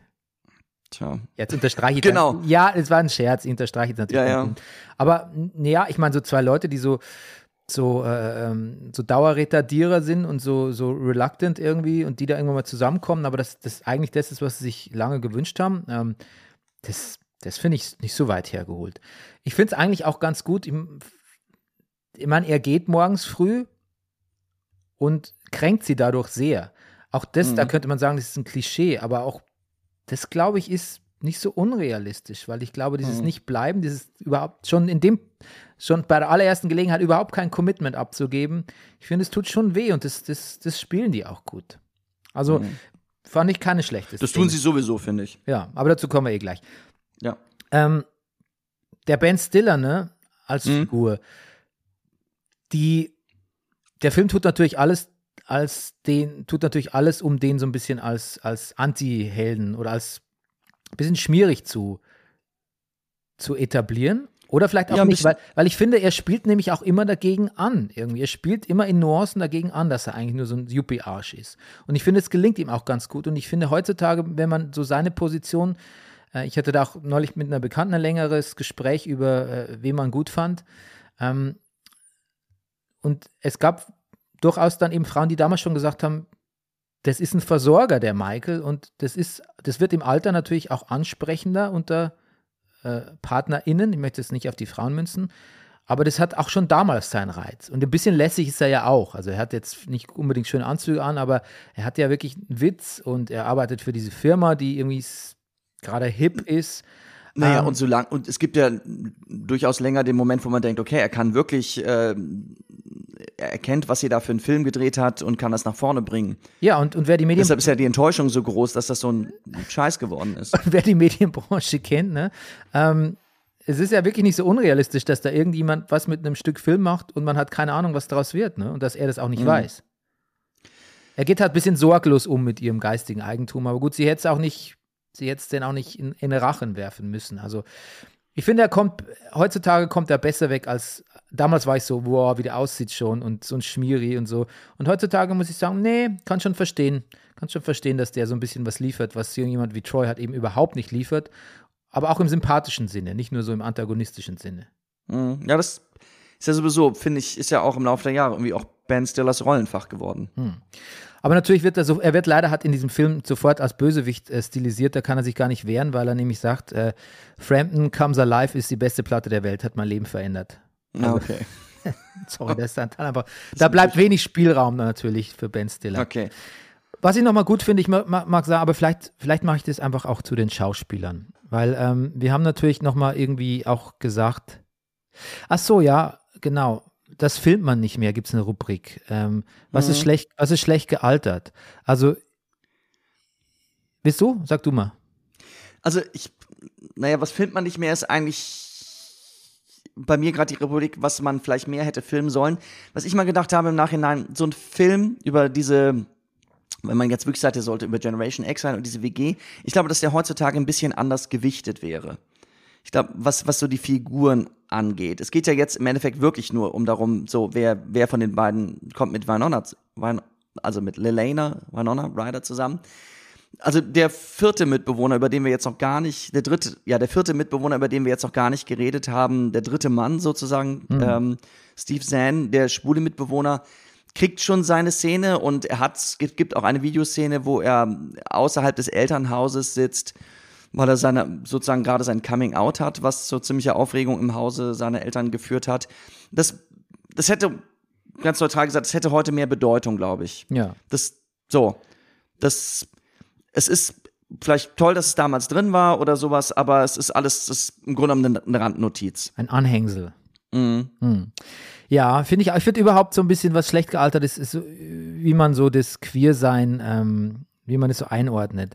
Ich glaube dann, da sagt Vicky so einen Satz wie, ich bin durch mit Männern, ich glaube, ich sollte lesbisch werden, ne? Das sagt man auch nicht mehr. Stimmt. Das sagt man auch Ja. mehr. Das, das, da wertet man ja quasi das, da wertet man, wertet man das als äh, Second-Hand-Sexualität ab irgendwie. Das, das ist schlecht gealtert. Klar, das, das sagen Leute schon, damals wie heute wahrscheinlich, aber man wird es wahrscheinlich nicht mehr in einem Film so abbilden. Ähm, ja, auch dieses Ganze, was du auch sagtest mit Steve Zahn, irgendwie, dass es so ein bisschen auf die, auf die Spaßbank geschoben wird, so ein bisschen, ne? Er muss ja auch nochmal, muss er Coming Out haben und er ist halt so ein Anhängsel, ne? Mit seiner Rolle, aber auch erfährt mit nicht viel über ihn, nee, sein, man erfährt nichts über ihn. Er ist, auch, er ist ein fantastischer Schauspieler, ich finde ihn toll, aber er hat eigentlich nichts zu tun hier in diesem Film, ne? Mhm. Ähm, ja, dieses Edit-Up, wie ähm, überhaupt dieses Klampfen der Musiker, der, der wilde Grunge-Musiker, auch schlecht gealtert, ähm, hatte ich ja eh schon. Ähm, und natürlich der Satz, äh, Melrose Place is really a good show, wird man heute auch nicht mehr sagen. Aber ich weiß auch nicht, wie, ich weiß nicht, wie ironisch das in dem Film gemeint war. Keine Ahnung. Ja. Wie hatte denn so der ganze, wie hat, hättest, wärst du gerne auch Redakteur gewesen bei Right in Your Face TV? Bernie, hatte ich das In, noch? bei In Your Face TV. in, your, in Your Face TV, natürlich. Ich war Redakteur bei In Your Face TV. Ich war bei MTV. Ja, war über lange Zeit bei MTV. Und Ja. ja, ähm, ja weißt du, so, so überzogen, wie das wirkt, ist schon immer ein bisschen was dran. Also ich meine, die, die Executives bei MTV, da wird niemand mit solchen Anzügen jemals rumlaufen und ist auch nie. Dann als der Casual Wear war da damals schon ähm, an, an der Tagesordnung. Äh, aber trotzdem, ähm, das kann man sich schon vorstellen. Und es war ja auch die Zeit von The Real World. Das gab es erst seit zwei Jahren, diese MTV-Doku-Soap. Und ähm, das finde ich übrigens, daran ist der Film ja auch angelehnt. Ähm, ne? Und was letztlich auch MTV aus diesem Real World macht, oder letztlich auch der Ben Stiller daraus gemacht hat, ist ja letztlich nur eine Kopie von MTV Real World, was er aus Winona, also Li- Lileilas Film gemacht hat. Und das hat mir übrigens ganz gut gefallen, weil ich fand, das war, ja, es ist vielleicht schlecht gealtert, weil man das jetzt anders filmt oder, aber es ist ja, sind ja doch die Anfänge von Reality TV, von Reality Soaps damals gewesen im Jahr 92, 94 und ähm, insofern ist es schon so ein ganz guter, das, das greift es gut auf, das ist Zeitgeist damals und das, das kann man so historisch verbürgen, finde ich, ja, das, das war Thema und das hat der Film schnell erkannt, finde ich. Und gut, gut, um, um, gut unerkannt, äh, gut umgesetzt, wie man das auch, ähm, wie man daraus auch quasi Quatsch macht, aus eigentlich einem Lebensgefühl, ne? Wie so ein Lebensgefühl in, in MTV Quatsch verwandelt wird. Das hat mir eigentlich ganz Ja. gut gefallen. Ähm, kommen wir zu den Schauspielern. Ja. Ich finde, ich habe ja Winona Ryder gerade erst in meinem, meinem Stranger Things Rewatch gesehen, in jeder Staffel. Ja. Ich habe ja quasi alle Staffeln Stranger Things jetzt durch, durchgebinged in den Ferien. Mhm. Ähm, und ich weiß noch, dass wir auch gesagt haben oder viele gesagt haben, wow, Winona Ryder mit ihrer nervösen Energie und, und ihren ständigen Augenaufschlägen und so, das ein bisschen, ein bisschen Nerv- oder kontroverse Figur auch war. Nein, nein, Entschuldigung. Das, also ich habe das nie gesagt. Okay, ich, ich habe das ein bisschen so empfunden und ich habe es aber auch gelesen. Ähm, aber ich, vielleicht hat man einfach die, die, die Lücke nicht klar gekriegt zwischen der Winona Ryder, die man aus Reality Bites kennt und äh, die man aus Stranger Things kennt, weil eigentlich ist da nicht so viel Unterschied in der Performance, habe ich festgestellt. Sie ist halt damals so ein bisschen, ja, sie ist halt so ein bisschen sweeter und diese Sweetness, aber sie ist trotzdem nervös auch schon damals und in einer nervöser Energie und das transportiert sich halt für so eine Rolle wie die in, in, in, in Reality Bites transportiert sich das viel besser und klarer und stringenter als, glaube ich, später bei Stranger Things. Aber eigentlich, tu, ich muss sagen, ich habe ihr ein bisschen Unrecht getan für ihre Stranger Things Performance. Ich finde, ähm, das ist halt einfach Winona Ryder und das ist ihre Art zu spielen und das passt gut zu Ja. ihr und das macht sie super. Und in dem Film, für den Film ist sie perfekt und ähm, Also ich finde, man sieht diesem Film, der ja relativ früh auch so in ihrer Karriere ist, also man sieht einfach da schon, warum sie ein Filmstar ist. Weißt du, vielleicht sehe ich den Film ja auch anders, weil ich einfach wirklich, wie wir alle früher, einfach sehr in Winona Ryder verliebt war. Also, und also das ist einfach eine sehr, das war einfach eine, eine Frauenfigur, die wir dachten, die hat ihre Brüche, aber die ist halt einfach auch cool. Die ist cool und sweet und stark und hat immer toll. Das finde ich nämlich auch. Sie ist hat, cool. Hat immer tolle Frisuren. Ähm, die, die war schon wirklich so jemand, hätte man auch gerne kennengelernt. Mhm. Nee, ich finde, weil sie einfach, sie muss gar nicht so viel machen. Sie bringt, du hast jetzt nervös gesagt, ich finde, was, was sie so hat, so, dass man dieses, Queerlich dass da jemand ist, der mehr will. Ja. Also, der unruhig ist, weil er irgendwie mehr, weil er wirklich was will vom Leben. Im Unterschied halt auch zu ihren Freunden da. Also, natürlich will auch Troy mehr vom Leben und jeder will, alle, darum geht's ja in dem Film, jeder will mehr vom Leben. Und deshalb ist das so, so hart, wenn sie zu ihrer Freundin sagt, ich, ich will aber nicht bei The Gap arbeiten. und so. Und die ist natürlich auch so sauer, weil sie natürlich auch vielleicht ein bisschen getroffen ist. So. Und wie man dieses Mehr vom Leben will, das äußert sich halt auf verschiedensten Art und Weisen. Und natürlich zeigt sich das bei ihr sehr deutlich, indem sie in dieser Morning Show beim Fernsehen arbeitet, diesen Film dreht und mehr machen will. Aber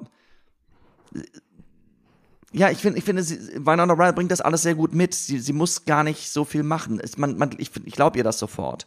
Hm. Ja, eigentlich ist es alles ein großes Kompliment für sie, weil diese Energie, die ich jetzt, die ich nervös nenne, aber die du mehr wollen nennst, die, die kommt dann halt in diese Mutterrolle einfach gut rein bei Stranger Things, wo dieses Mehrwollen ja. halt mehr und besseres Wollen für ihre Kinder oder für einen Sohn ist irgendwie. Und mhm. natürlich aber auch für sich, weil dieses in, in, jetzt bin ich Stranger Things Territorium, wie heißt das, das Kaff da, Hawthorne? Hawkins. So? Hawkins, weil es natürlich auch nicht das Be-all, End-all von ihr sein soll oder sein kann irgendwie. Ja, also mhm. großes Kompliment für sie. Und ähm, ich weiß nicht, ich habe mittlerweile so viele Ethan Hawke-Filme gesehen. Ich glaube, ich habe damals nach Reality Bites gedacht, naja, okay, der spielt es ganz glaubwürdig, aber wer weiß, was der noch, ob der noch, was der noch kann. Ich kannte ihn ja nur so aus Dead Poets Society, aber da war noch ein Junge, ein kleiner Junge. Mhm. Nach so vielen Jahren muss man sagen, super gespielt von Ethan Hawke, super gespielt, weil ja. so ist er nicht in jeder Rolle. Das ist nicht sein, mhm. das ist, das ist, kann man nicht sagen, dass es seine, seine, äh, sein Go-To-Charakter ist, so ein, so, ein, so ein Slacker, sondern das hat er sehr glaubwürdig gespielt, finde ich. Und was ein Slacker. Was ich, sagt man auch nicht mehr, glaube ich. Jetzt ist ein ah. Slacker jemand, der im Slack Kommentare schreibt. was ich auch gut finde an ihm ist, dass er, er hat so eine brüchige Stimme, so als käme er gerade aus, erst aus dem Stimmbruch. Eigentlich eine sehr helle Stimme, die immer so ein bisschen sehr verletzlich klingt. Aber wenn er dann so der Musiker ist und so auf seiner Gitarre was spielt, dann klingt er so, hey, I'm nothing. Dann will er so ein bisschen Bruce Springsteen-mäßig klingen. Aber eigentlich ist er eher so, well, ah, I don't know. Mhm. Was ich eine tolle Szene von ihm fand, wo er toll spielt, ist auch übrigens, ähm, da sagt er, ich glaube, er wird am Meer gefilmt. Das ist ja eigentlich, das spielt in Houston. Da gibt es in Houston ein Meer? Eigentlich nicht. Es ist oder? zum Teil in Kalifornien auch gedreht, aber eigentlich diese WG ist eigentlich. In Houston. Wenn ich das richtig verstanden habe. In Houston. Soll ja. in Houston sein, ja, oder? Ja, ja, auf jeden Fall. Das habe ich mir hier aufgeschrieben. Ähm, aber eine tolle Szene, die er da hat. Äh, warte mal, muss, muss ich jetzt mal gucken, wo er das. Ich glaube, das ist. Wo habe ich denn das aufgeschrieben? Er sagt dann, er sagt am Strand, sagt er ja quasi so ein bisschen, warum er so, ja, warum er so ist, wie er ist. Ne? Also er erzählt so, dass nichts im Leben irgendwie so einen besonderen Wert hat. Und ähm, das habe ich mir aufgeschrieben als sehr gute Szene. Warte mal. Ah ja, genau. Er sagt, äh, was ist das Leben? Das Leben ist a random lottery of meaningless tragedies. Tragedies, so I take pleasure in the details. er ist ja so ein Hobbyphilosoph und das fand ich einen guten Satz und das spielt er auch gut. Ach so, weißt du, was ich wirklich noch vergessen habe, was mich wirklich äh, bewegt hat und ich toll fand, dann doch an dieser Schlussszene. Und ich weiß auch, dass ich Tränen im Auge hatte in, im Kino damals, habe ich ganz vergessen. Ähm, er machte so eine lange, einen langen Sermon, ja, ich liebe dich doch und pass auf und ich war bei meinem Vater und ich komme zurück und so, bla bla bla und was hast du, wo, was wolltest du, wo wolltest du eigentlich gerade hin? Und sie sagt so, ja, ich wollte auch zum Flughafen und dich suchen und so. Und dann summiert er dieses ganze Gespräch mit, well, I had a shitty week. Und das fand ich mhm. sehr charming, weil das habe ich, ich kenne selber Gespräche, wo das ist, wo man irgendwie die ganze Zeit, ja, mir geht's so und wieso und warum äh, und deshalb ist es so und, und bei uns ist was nicht in Ordnung oder sonst irgendwie und man und irgendwann redet man, dreht man sich im Kreis mit seinem, mit seinem Selbstmitleid und stellt eigentlich fest, okay, vielleicht bringe ich es eigentlich auf den Nenner, ich hatte echt wirklich eine scheiß Woche einfach. Oder ich habe einen scheiß Tag. Interessant, Bernie, ja. Ja. Das fand ich sehr, sehr charming. Da höre ich dich sogar ein bisschen. Ja. Ja, also natürlich stimmt weder das eine noch das andere. Es sind weder alle anderen Umstände, äußeren Umstände schuld, noch natürlich ist es total viel zu kurz gegriffen, um zu sagen, ich hatte mal eine scheiß Woche, weil wenn der Vater stirbt, kann man nicht sagen, ich hatte eine scheiß Woche. Aber manchmal mhm. sind es diese Simplifizierungen, die es ein bisschen, die machen es einfach erträglicher, weißt du? Mhm. Die Random Lotteries of Tragedy, wie er das nennt. Ja. Okay, gut. Du, ich habe mir schon gesagt, am besten gealtert, weil das, das darf, das gehört fast finde ich, in den Bereich der Schauspieler, aber es ist was, was, was real, also was Gegenständliches, mit am besten gealtert. Na bitte. Die Autos, Bernie. Ich hatte Notiz, was du zu dem BMW sagst, der eigentlich Ach. dort als Bonzenkarre noch verschrien wird, aber heute ein absolutes äh, Newtimer-Schmuckstück, ne? Youngtimer, ja, das, also das, der, der ist ein Schmuckstück, wobei der auch schon ganz schön runter ist. Man ist so, sieht man ja so im Bild, man ist ein bisschen überrascht. Ich, ähm, dass die Mutter den offensichtlich bis dahin gefahren hat. Ähm, ja, und auch natürlich der, ich bin überhaupt kein, ich mag wirklich, ich bin kein großer Fan von Cabrios. Ich bin eigentlich überhaupt kein Fan von Autos mehr. Aber wenn wir von 90er Jahren, damals in den 90ern war es halt noch, also auch da weiterentwickelt, selbstverständlich. Ich, ähm, also der Saab, also ich mag keine Cabrios, aber der Saab, wenn Cabrio, der Saab 900 Cabrio, den Ben Stiller fährt, ist dann wirklich dann doch das schönste Cabrio. Ja, ist ein schönes Auto. Das kann man ja immer noch so sagen. Muss man nicht auf Autos, man muss nicht Auto-Fan sein in der Jetztzeit, um Autos aus der damals Zeit schön zu finden, finde ich. Das stimmt. Das ist ein Designgegenstand, weißt du, kommt ins Museum Danke. irgendwann und dann darfst du ihn auch bewundern wieder. Legitim. So muss man das sehen. Ich wollte noch zu Winona Ryder was sagen, weil es ist ganz interessant, Ja. wo die sich befindet, weil ähm, Reality Bites, auch wenn es kein Erfolg war im Kino, ist fast, jetzt wenn man rückblickend sah, ist fast einer ihrer Karrierehöhepunkte. Ähm, vorher war das Geisterhaus, Zeit der Unschuld, Dracula, Night on Earth, Meerjungfrauen küssen besser äh, und Edward mit den Scherenhänden. Und ähm, danach, nach Reality Bites, kam nicht mehr so viel. Da kam auch Betty und ihre Schwestern, American Killed, How to Make an American Killed, weiß nicht, ob du den gesehen hast. Aber das war es dann. Irgendwann zwischenzeitlich nochmal Alien, äh, Wiedergeburt, Re Resurrection, glaube ich, heißt es auf Englisch. Aber das war es dann eigentlich. Da war eine lange Pause mit Winona Ryder und richtig. Ne, da war diese Sache, mit, wo sie beim Clown erwischt wurde, ne? unter anderem, ja. Mhm. Aber es ist schon fast so ein bisschen so äh, ihr, der Höhepunkt ihrer Karriere jetzt im Rückblick gewesen, Reality Bites. Also die klassische Winona Ryder, wie man sie in Erinnerung hat. Bei Ethan Hawke zum Beispiel, der war gerade on the come-up. Also der hatte vorher Club der Toten Dichter, das hat jeder schon wieder vergessen, dass er da mitgemacht hat. Und dann kam Reality Das weiß ich Bites. Ich glaube nicht, dass du 94 wusstest, dass 89 äh, Ethan Hawke bei Club der Toten Dichter, dass das der Name war und der Doch. Charakter. Ja? Doch, irgendwie ja. Doch, den habe ich mir gemerkt. Äh, Ja, Ja? Ich nicht. ehrlich gesagt der einzige Name, den ich mir gemerkt habe. River, so, ich, River, von hat den da Jungs. nicht River Phoenix hat doch da auch mitgespielt. Den hast du nicht gemerkt? Nee, irgendwie nicht. Es war Ethan Hawke. Wahrscheinlich, weil er sich da umbringt, weil er der schon so der Tragische ist. Ja, irgendwie war es Ethan Hawke für mich, ja. Ja. Ich habe es mir nicht gemerkt. Aber danach ging es erst richtig los mit ihm. Also danach, Hm. vor allem kam dann im nächsten, im nächsten Jahr kam dann quasi der Richard Linklater-Film Before Sunrise, wo er quasi diese reflekt, eine reflektierte Variante von so einem, Ja, so einem Coming-of-Age-Typen spielt, ne? Mit Julie Delpy. ich weiß, ja. Und dann kam 97 Gattaker und ja, dann ging es dahin mit, mit Ethan Hawke. Also für den war das quasi ein, ein Sprungbrett, wie man so schön sagt. Mhm. Ähm, Interessant, ne? Ja, und Ben Stiller hat als Regisseur weitergemacht, dann mit Cable Guy. Ich weiß nicht, du bist kein Jim Carrey-Fan, aber den, den finde ich wirklich gut. ja, ich fand Cable Guy auch nicht schlecht. Ja, Ach, das ist auch ein Ben Stiller-Film. Siehst du, das wusste ich gar nicht. ja. Und ähm, ja, dann sein richtiger Durchbruch als Regisseur waren dann natürlich dann die Verrückt nach Mary-Filme. Ja. Und Meet the Fockers. Da hat er auch immer Regie geführt? Ja. Ja? Ja. Ja. Ben Stiller war 2008 oder 2007, ich habe irgendwas gelesen, äh, einer der Top-Leute in Hollywood, auch vom Verdienst her. Ja. Mhm. Ist auch ein sehr talentierter äh, Regisseur. Ja. Ist auch wirklich, wirklich sehr lustig. Er hat irgendwann auch mal so ähm, äh, ähm, Halftime-Show gemacht.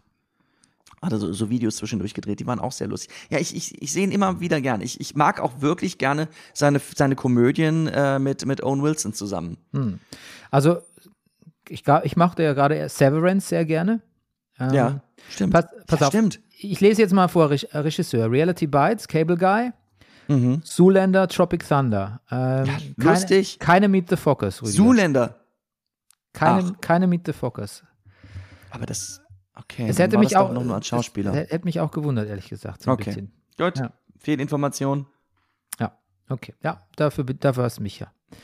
Ähm, weil ich auch nur Google hier, ne? Ich sitze jetzt sitze ja auch nur hier und habe dann, Schon klar. dann Google offen. Aber das kam mir eben, das kam mir eben unbekannt vor. Ähm, bisschen Trivia noch, ne? Achso, wir, wir haben ja noch eine Kategorie, die heißt Director Bullshit. Ähm, also quasi ausgewiesenes Stilmittel äh, des Regisseurs, die so ein bisschen, die so ein bisschen arg, entweder sehr arty sind oder ein bisschen nerven oder wo man denkt, na ja, okay, da willst du jetzt schon ein bisschen beweisen, wie gut du bist. Aber wirklich sehr schwer zu trennen in diesem Fall, was ist da jetzt 90er, was ist jetzt Director Ben Stiller. Ja, dieser Doku-Style, ne? Der, der finde ich, Mm. der grated, grated ein bisschen, um bei Michael Grater zu bleiben. Aber andererseits ist er halt wichtig für den Film und auch äh, spricht auch den Zeitgeist an. Also ich würde es ihm verzeihen, aber Ich glaube, ich, vielleicht war er da ganz, er hatte auch, er hatte ja eine eigene Show bei MTV, The Ben Stiller Show. Das war ja quasi, Mhm. Ja, ich weiß. dafür war er bekannt vor diesem Film.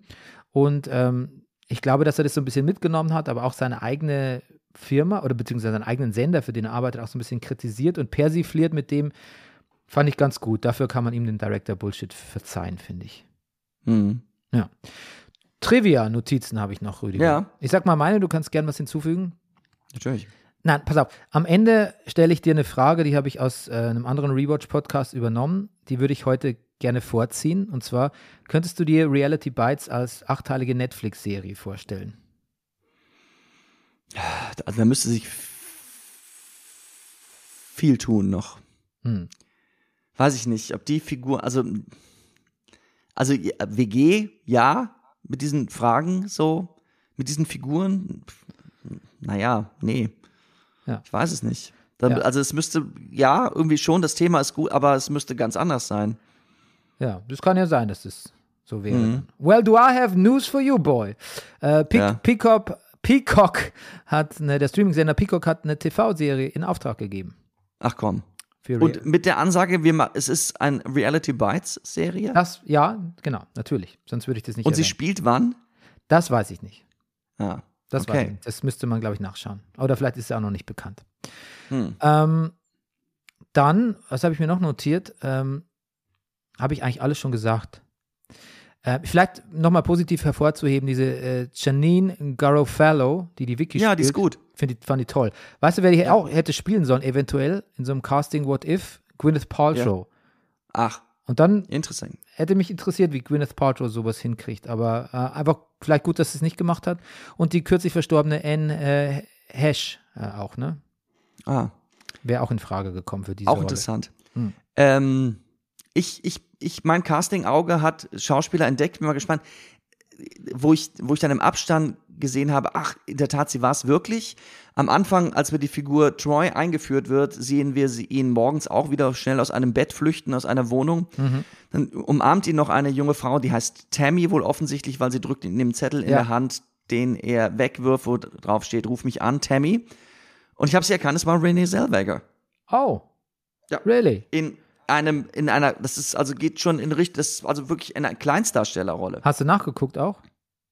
Nee, ja, das kommt im Abstand. Sagt, Ah, ja, das ist ab, es. ach, du hast gesagt mit im Abspann. Ich habe verstanden, im Abstand. Nee, genau, im Abspann, im Abspann. Hm. Ja. Okay. David Spade habe ich erkannt, als Fastfood-Manager da. Äh, der, der gesagt hat, ähm, was meinst du, wie man überhaupt hier, warum ich schon ein halbes Jahr da bin? Ja, Das war Genau. eine super Rolle, finde ich. Was, super Rolle, macht er super. Super. Übrigens auch toll der Dad, finde ich, von Winona Ryder. Ja, ist auch gut. Auch, auch, auch sehr. Hat man früher oft gesehen, den Schauspieler. Ich mag den auch. ja. Weiß gar nicht, wie der heißt. Nee, weiß ich jetzt auch nicht, aber fand ich auch, fand ich auch cool. Ähm, hat eingespielt 40 Millionen, 40,9 Millionen gegen einen 11,5 Millionen Budget. Also richtiger Dollar-Flop war es jetzt nicht. Ich wollte gerade sagen, das klingt ist doch kein Flop, hatten mal alle Geld verdient. ja, also man muss Hm. ja sagen, wenn es jetzt das Budget jetzt natürlich irgendwie 30 Millionen gewesen wäre und du spielst dann 40 Millionen ein, ist ein bisschen schlecht, aber ich finde bei 11 Millionen Budget ist nicht so viel. 40 Millionen einspielen, so ein Flop ist es dann nicht. Also hast du vielleicht, Ja. weiß nicht, woher du deine, deine, deine Zahlen bezogen hast. Aber Ich habe gar keine Zahlen. Ich habe es nur gelesen im, in einem äh, Lexikon-Eintrag. Ich vermeide das Wort Wikipedia über Ben Stiller. Nein, du hast natürlich, Lex du hast natürlich Lexika zu Hause. Lex ja, ich, also ich habe in der, äh, wie heißt die, Enzyklopädie Britannica nachgelesen, da steht drin, Ben Stillers Film sowieso war ein Flop. Ja, ja, okay. Reality Bites. Definitionssache wahrscheinlich. Ähm, Mhm. unser, unser Hörer Max äh, Trapp, äh, der, unser, unser Mann in Norwegen, wie ich ihn gerne nenne, Ja. unser Mann in Oslo, äh, Mhm. hat mir ein interessantes äh, Roger Ebert-Zitat geschickt. Das möchte ich mal kurz hier vorlesen, wenn ich darf. Troy slowly undergoes a predictable change of heart, and the outcome will be a surprise to anyone who has never seen a movie before. What, what strange force locks filmmakers into cliches and conventions? What unwritten law prevented the makers of Reality Bites from observing that their heroine can shoot video worth a damn? That their hero is a jerk and that their villain is one of the most interesting persons in the movie. Hmm. Ganz interessant, ne? Wenn man das mal so sieht, ist der Film von Winona Ryder tatsächlich ja eigentlich nie besonders gut gewesen. Das ist, das ist vielleicht noch gut. Weißt du, als diese Filmvorführung ist von diesen In-Your-Face-Leuten, wo sie quasi den Winona-Film so zusammengeschnitten haben auf so MTV Fast Food äh, äh, ähm, im Fernsehen. Da habe ich mir teilweise gedacht, okay, ist aber nicht schlecht gemacht. Wahrscheinlich würde ich mir das sogar lieber anschauen, besser gutieren als die Originalversion von Winona Ryder. Und dann sagt Der Ben Gedanke- und dann sagt Ben Stiller auch noch, als sie so rausgehen und sie so und die anderen sagen, du vielleicht war der Film an manchen Stellen vielleicht etwas zäh und sie wollten ihn nur schneller machen. Ja, ja. Und ich dachte so, Ich, ja, ist, ist auch durchaus was dran. Ja. Du, wir haben übrigens gar nicht beste Szene. Ich wollte noch mal sagen, meine Lieblingsszene ja, bitte. ah, ist die lustige Szene. Die lustigste Szene im Film, wie ich finde, wo sie sozusagen, sie arbeitet ja als, weiß ich, Redakteurin, also als für diese Morning Show, Mhm. ähm, ihm die falschen Fragen gibt. Ja. Und ja. er dann das Interview live hat, äh, wo er mm, sehr äh, Dinge sagt im Fernsehen, die, die er li- lieber nicht sagen wollte. Und äh, das ist eine sehr lustige Szene. Und ich finde übrigens auch, du hast ihn am Anfang auch direkt nachgemacht, ich finde diesen Moderator sehr gut. Super. Erinnert mich lustigerweise an Heinz Schenk ein bisschen. ja, ja, ja. in der ja. Rolle von äh, Herrn Wäscher, dem Moderator im Harpe Kerpeling-Film. Wie heißt denn der? Total normal? Nee, wie heißt denn der Film? Wo, also, du weißt, welchen Film ich Ja, meine, ja, ne? ja, ja, ja. Genau.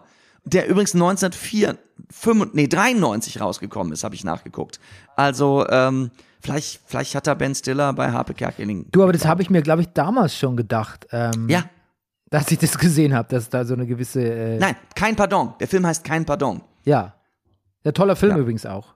Ja, wirklich ein guter Film. Ja. 1993 erschienen. Ja, vielleicht können wir eine Ausnahme machen und auch mal einen deutschen Film gucken ähm, und vielleicht kein, gucken wir kein Pardon. Ja. Ein Titelfilm und einen Harpe Kerkeling-Film. Ähm, ja, Ich habe ansonsten, noch ein bisschen privates Trivia. bitte? Du, ist also verrückt. Ich habe den Film geguckt äh, letzten Dienstag. Und ich weiß nicht, ob es dir auch aufgefallen ist, aber es gibt irgendwann einen Schwenk durch die WG. Und da hängt ein großes Plakat von äh, Gorbatschow Ja, ja, habe ich gesehen. In, dem, in Vickys Zimmer, um genau zu sein. in Vickys Zimmer. Und natürlich als Vater und ähm, älterer Herr, der gerne mansplayt, habe ich meiner Tochter dann erstmal eine kurze Einführung gegeben.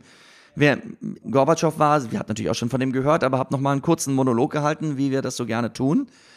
Und wir gucken diesen Film zu Ende und ich mache das Handy aus, äh, den, den Fernseher aus und das Handy an und Spiegeleilmeldung, wer ist gestorben?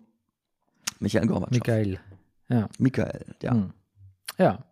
Ja, Trivia. ich habe dran, hab an dich gedacht, weil ich wusste ja, dass du ihn schon früher siehst und dachte, das könnte zusammengefallen sein, ungefähr, das Filmplakat und die Todesmeldung. Mhm. Gut, ähm, wir sind durch. Wir sind durch für Reality Bites und ähm, nächste Woche kündigen wir jetzt schon an, oder? Damit man es weiß. Ja, Wir, kündigen immer nur einen Film an, weil es kann ja sein, dass wir unsere Meinung ändern. Aber nächste Woche gucken wir Die Vögel, The Birds, vom, vom Alfred Hitchcock. vom, von uns Alfred. Von uns Alfred, ja. Weiß nicht, ob der so gut gealtert ist, der Alfred an sich als Typ. I doubt it. Aber jetzt werden wir alles besprechen dann. Wie, wie meinst du? Ja, der war doch auch ein bisschen, war das nicht so ein bisschen, so ein bisschen, sch, war ein bisschen schmierig und übergriffig gern mal gegenüber seinen Wirklich? weib weiblichen Habe ich, hab ich Hauptdarstellern? wirklich noch nie gehört. Vielleicht habe ich es jetzt auch falsch nennen. Ich möchte hier keine äh, Den falschen. guten Alfred hier. Na gut, das werden wir, das werden wir alles, das werden wir alles nächste Woche beleuchten, wenn es heißt The Birds. Ich habe äh, tatsächlich noch einen Tipp, denn wir hatten ihn schon mal gepostet auf Social Media, aber jeder, der es nicht getan hat, bitte äh, The Bear gucken. Äh, über eine Fast Food, über ein stilvolles Fast Food Restaurant in Chicago. Ähm, ich glaube, es kommt auch, müsste eigentlich im Oktober auf Disney Plus auch kommen. Bisher ist es nur Ah. auf Hulu, aber es ist eine der besten Serien, die ich seit langem gesehen habe. Das ist, das ist, das ist Prestige TV in der truest sense of the word. Das ist, eine gut, das ist ein guter, guter Scheiß. Und man hat halt permanent Hunger, wenn man das guckt. Okay, aber das haben wir sowieso. Ähm, dann würde ich sagen, das war doch ein äh, gelungenes äh, Debüt für, den, für die Rewatch-Season. Rüdiger, ich danke dir. Ja, sehr gerne. Ich danke dir, Bernie. Und wir sehen uns hoffentlich nächste Woche wieder in Personam. Ja. Okay, bis dann. Bis dann. Tschüss. Tschüss.